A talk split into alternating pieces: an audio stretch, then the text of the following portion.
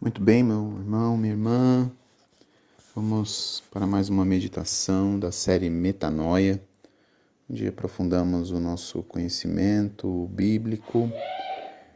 E hoje nós vamos meditar sobre a ciência e a Bíblia. Nós vimos um pouco na última semana sobre os fundamentos e a inspiração bíblica. E hoje, para falarmos sobre a ciência e a Bíblia, nós precisamos meditar primeiro de que a Bíblia não é um livro de ciência.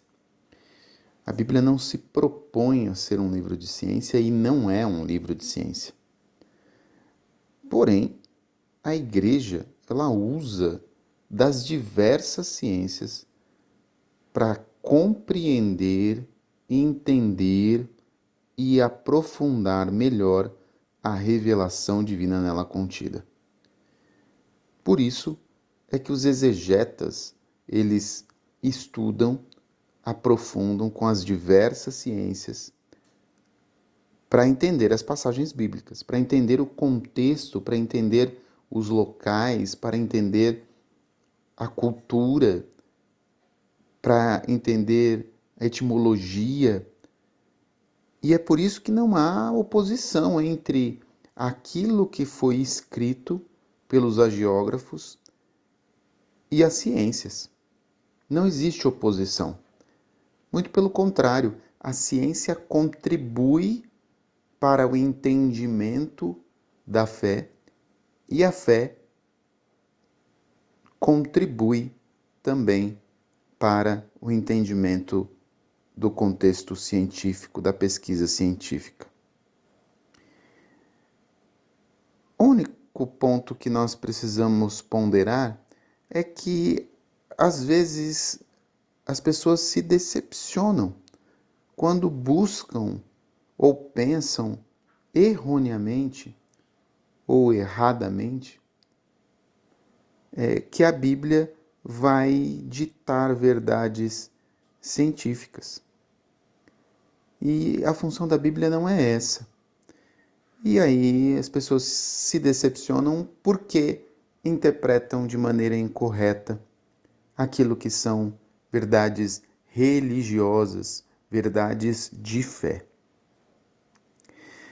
E é tão claro de que não há oposição entre a ciência e a Bíblia que a igreja estuda a Bíblia há mais de dois mil anos e inúmeras escolas bíblicas foram fundadas em todo o mundo nesses dois mil anos para aprofundar o estudo bíblico, principalmente na Terra Santa, que é o local onde é, boa parte das narrativas bíblicas aconteceram.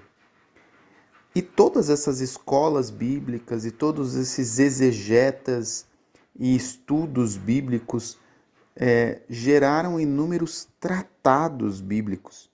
Nós temos inúmeros tratados da teologia bíblica escritos no mundo, em diversos centros de estudo e bibliotecas pelo mundo afora, em Paris, em Berlim, em Viena, em tantos outros lugares, com inúmeros volumes é, principalmente de teologia patrística.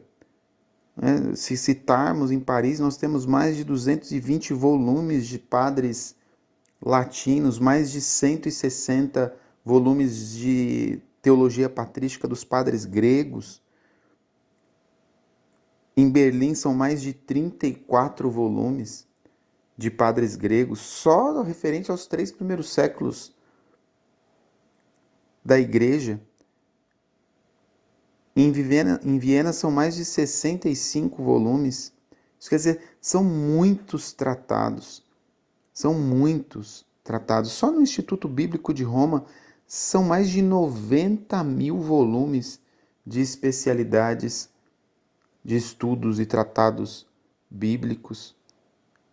Existem mais de 300 revistas periódicas só tratando sobre o tema da teologia do estudo bíblico.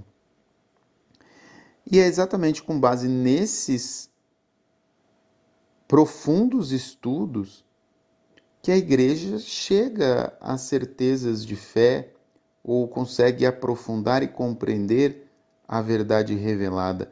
Por isso que nós podemos dizer que a ciência contribui para a fé e a fé contribui para a ciência. Se nós pegarmos apenas um exemplo, é exatamente com base nesses estudos que a igreja chega na certeza da existência dos antigos patriarcas, patriarcas Abraão, Isaac, Jacó, Moisés. A igreja consegue chegar nisso com base na história, na arqueologia, na etnologia e com esses estudos é possível comprovar de que eles realmente existiram, que não são figuras lendárias nem mitológicas.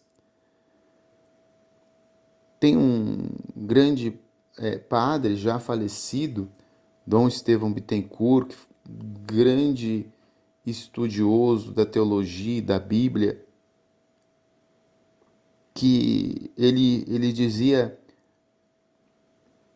que haviam três pontos muito muito muito claros que comprovavam a historicidade dos relatos, né, bíblicos referentes aos patriarcas.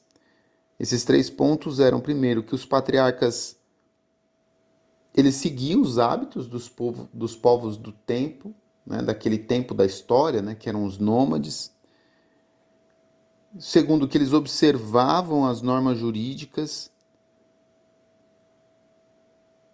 que tinham um caráter primitivo né, naquela época, que era muito diferente das leis posteriores da idade da monarquia israelita. E terceiro, que eles eram apresentados com todas as falhas humanas e sem nenhum tipo de artifício de embelezamento ou de mudança de comportamento para tentar justificá-los. Então, esses três pontos, vejam, esses três pontos, eles para se chegar a essa conclusão, não é possível se chegar a esta conclusão sem estudar a história da época, a cultura da época, as leis da época, a arqueologia da época, não é possível. Então, o estudo de fato científico, ele contribui para o entendimento e a compreensão da veracidade dos textos sagrados. É óbvio que existem contradições que podem ser é, interpretativas, podem ser filosóficas, mas mesmo assim, nós podemos afirmar como afirma São João Paulo II na encíclica Fides et Ratio, a fé e a razão, ele diz que a fé e a razão constituem como que as duas asas pelas quais o espírito humano se eleva para a contemplação da verdade. Veja, a fé e a razão são duas asas que nos ajudam a contemplar a verdade, nos elevam para a contemplação da verdade. Então, a razão com a fé nos eleva à contemplação da verdade. É tão importante isso que o Papa disse, porque porque é óbvio que um pássaro com apenas uma asa, ele não consegue se elevar. Ele pode até tentar voar, ele pode até tentar planar, mas ele não conseguirá equilíbrio, ele se desequilibrará. E é assim também se nós excluímos ou a fé ou a razão. Porque a fé sem a razão, ela cai num fideísmo que deixa as verdades de fé puramente embasadas na sensibilidade ou nas emoções, com pouca ou nenhuma reflexão. Mas também Se nós vamos com a asa da razão, mas sem a fé, nós caímos no racionalismo e tentamos buscar somente a cargo da razão natural um, algo que só pode ser conhecido pela luz da fé.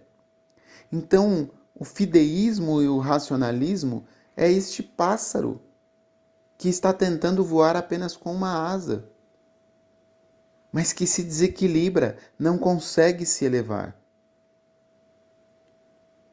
É por isso que isso que o Papa defende entre a fé e a razão quer demonstrar para nós que não existe conflito entre a fé, a mensagem bíblica e a ciência. Se acontece esse conflito, na verdade isso é porque ou nós temos uma perspectiva ou uma análise científica mal formulada, ou nós estamos naquilo que propomos acreditar, as verdades religiosas, propomos algo que não seja pertencente ao patrimônio da nossa fé católica. É por isso que não devemos temer em aprofundar o nosso conhecimento bíblico com base na ciência, com base na razão. Assim como não devemos nos assombrar em, a partir do estudo científico, também lançar mão de nossa fé para compreendermos as verdades reveladas. Que nós possamos Assim como aconteceu com os discípulos após a ressurreição de Jesus, em um dos seus encontros, diz a Escritura que Jesus abriu a mente deles para que eles compreendessem. Que também neste dia o Senhor abra nossa mente para que nós possamos compreender o chamado que ele nos faz para aprofundarmos, com fé e razão, as verdades reveladas na Sagrada Escritura. Deus abençoe você.